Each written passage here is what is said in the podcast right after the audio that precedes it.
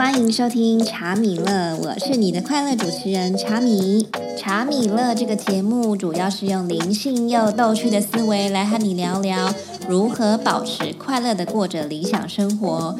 在这里，我们可以一起重新定义快乐。我也会用我的经验与你分享如何更快乐。尽管每一个人对快乐的定义都不同，但快乐确实可以透过学习而获得的。只要你愿意开始，那我们就开始吧。嗨，你今天过得快乐吗？欢迎回到查米乐的第十五集，寻找属于你的快乐元素。我真的觉得我好像越来越会和自己说话。大家有觉得我今天的声音稍微比较疲劳一点吗？因为我刚刚做了一件就是极尽精神压力的事情。大家有帮别人剪过头发吗？我刚刚帮上次来的米香剪头发，剪完我实在是觉得自己好像没有什么活力了。因为帮别人剪头发，我觉得是极尽就是压力之难事。因为对于特殊的头型还有特殊的发量，剪头发压力真的很大哎！我真的觉得我下一次不要再帮别人剪头发了，而且剪完还要来录音，因为录音的时候都要晚上录，因为白天我们这边会有一些工程在施工，所以我都要晚上大概过九点之后才能录音，然后我还要先帮别人剪头发，就是非常奇怪的 schedule。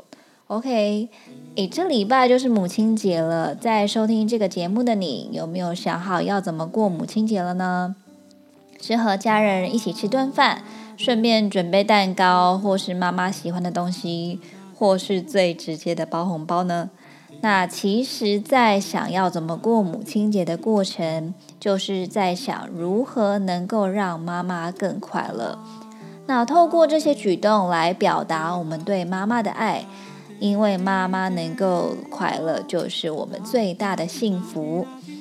如果不知道要怎么让妈妈快乐的话，我有一个非常真心的建议，就是老话一句：日常的陪伴和关心胜过一切的礼物。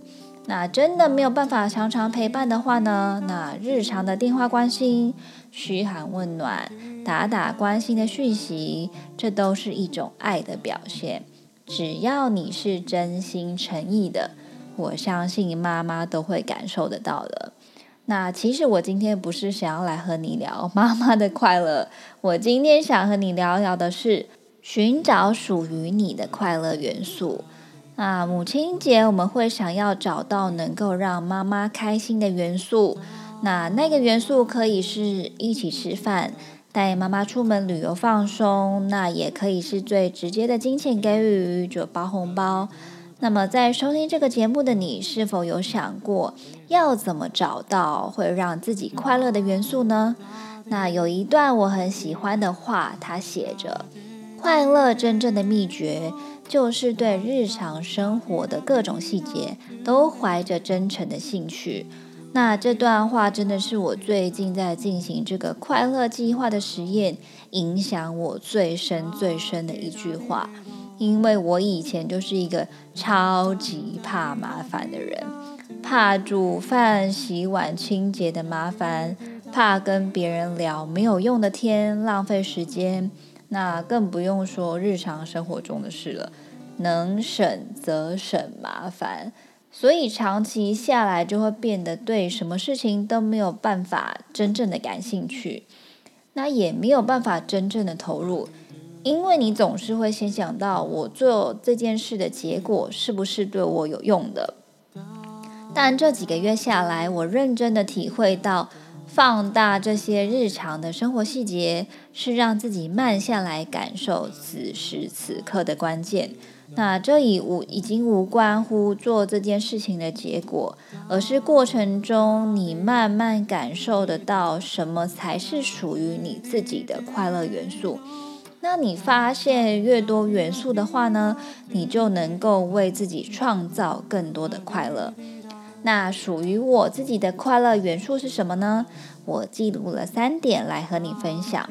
那第一点就是学会表达爱。我知道大家一定都会觉得这很简单啊，这就是爱要及时说出口嘛。但是对我这种爱说不出口，真的要说出口的话，就会浑身发麻，很像人家说的那种，就是见到血就会晕倒的那种体质一样。那我有去想过，为什么会这么难表达这件事？那是因为第一，可能是我害羞。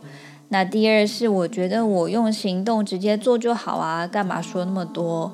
那后来发现呢，懂得及时的表达胜过了你做超多事情，所以我就是一个典型的吃力不讨好的代表。那我是一个热爱文字的人，但偏偏不会用语言精准的表达我的爱，所以呢，我研究出来要对我身边的人表达爱最好的方法就是用写的。那所以，我和我的先生米香有一本属于我们自己的小本本，那里头写满了我们对对方的爱，我们的道歉，还有很多只有我们知道的小事。那只要今天的某个时刻，我们感到快乐幸福，那么我们其中一个人就会拿着笔，把那个瞬间给记录下来。那我刚刚还拿着那个小本本傻笑了一下，因为用每个文字记录下来的时刻都是非常快乐的。那因为米香也非常的会画画，所以里头也出现了非常可爱的插图，让我一看就想要笑。那我找到了让我顺利可以表达爱的方法，让我和身边的人都能够常常感受到幸福的感觉。那第二个快乐的元素就是培养耐心，不要嫌麻烦。那真的是我改变最多的一个部分。现在的我愿意停、看、听，适时的慢下脚步，看看周围的人事物，听听其他人的声音。例如说，我以前觉得煮饭要备料、洗碗，还要收拾，那几个小时就不见了。那现在换个想法看的话呢，就会觉得，呃，备料和洗碗可以帮助自己培养耐心。那当你开始有拿手菜的时候，你就会觉得非常的有成就感。那收拾的话呢，哦，例如说大盘换成小盘，可以训练自己的归类。那吃饭的过程中，专注吃饭这件事情，利用吃饭的时间和自己爱的人进行对谈和交流。那不是只有吃饭这件事，那很多以前我没有耐心碰的事，例如说拔草，因为我有养兔子嘛，所以我觉得它应该要吃新鲜的草才会更健康，所以我开始进行了拔草这个行动。那还有拔菜，因为米香家的后院有种菜，那拔菜的同时可以享受到很多的乐趣。呃，例如说，从叶子的形状感受到大自然的美。呃，我不知道大家有没有看过那种川七，其实川七的叶子的形状是一个爱心。那因为米香家的那个日晒比较强烈，所以我每次看到那个川七都是非常大的爱心，所以我就觉得，就是大自然的美真的是非常的奥妙。还有就是作物的生命力。就是让我体会到生命的强韧，那那是去超市买已经包好的菜是体会不到的。那这样的改变让我感受到生活的热度，那也让我感受到做这些事情并不是只有结果论，而是过程中带给我的这些体会。那第三个快乐的元素呢，是学无止境。我其实要聊到这个点，我真的可以聊非常多，因为上一集我有提到嘛，就是学习是我快乐很重要的一个元素。那还有坚守决心也是。那这和我上周聊到去上电商课，其实有让我感触非常的多。不论是老师或是学生的态度，哦，例如说老师的严格，让我看见他对于这份工作的责任。那课程完成的时候呢，老师有让我们写哦这个课程的心得哦，还有这份课程的笔记。那目的是为了以后操作有问题的时候，这份笔记变成了我们的葵花宝典，那他希望我们趁记忆犹新的时候，可以把它给记录下来，顺便帮自己再一次的复习。那其实课程已经结束，老师大可以不必花那么多的时间看一班四十个人哦，每人三千字的心得。那老师还会在心得上回应你一些话，所以我真的可以感受到他的用心。那对于班上的学生，其实大多是创业或是想为自己创造更多可能的人。那比起朝九晚五的上班族。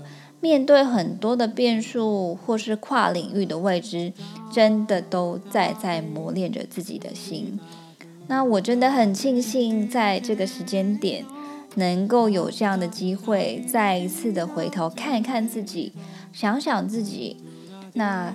也可以让我知道，就是什么做什么事情可以让我感到更快乐。哦，例如说刚刚提到的学习会让我感到快乐。那看到现在的自己为了未来的自己而努力着，也可以让我感受到非常的快乐。那我想告诉你的是，快乐计划的实验并不是在什么指标上拿到满分，然后就此停留在那个过着幸福快乐的日子。我们要寻求的不是达到完全的快乐，而是要变得更快乐。那也许在人生的某个阶段，我们就是不可能快乐，但是我们绝对可以试着更快乐。那借由这些努力，帮助我们对抗逆境。哦，就像上一集所说的，我们必须不断的提醒自己，现在就是坚守快乐决心的时候。因为变化，还有噩耗的电话随时会响起。不知道在收听这一集的你，有透过我的分享寻找到什么快乐的元素吗？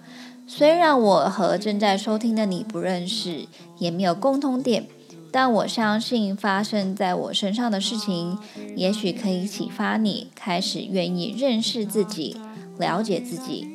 在下一集，我会和你分享更多迈向更快乐的方法。如果对我们的节目有什么样的想法，都欢迎到我们的 Instagram 或是 Apple Podcast 打星，并且留言告诉我你的想法。感谢今天正在收听这一集的你你你你，那我们下一次见喽！节目的最后，我相信你是非常忙碌的，长期苦闷的生活，无能为力改变的处境，种种的压力，让你越来越难快乐的起来。我想告诉你的是，快乐一直都在。如果可以快乐的过一天，应该没有人想要郁闷黑暗的度过吧？我们的快乐不是别人的责任，所以从今天开始，和我一起用有效的方法，让自己更快乐吧。我们下周见喽，See you, see you。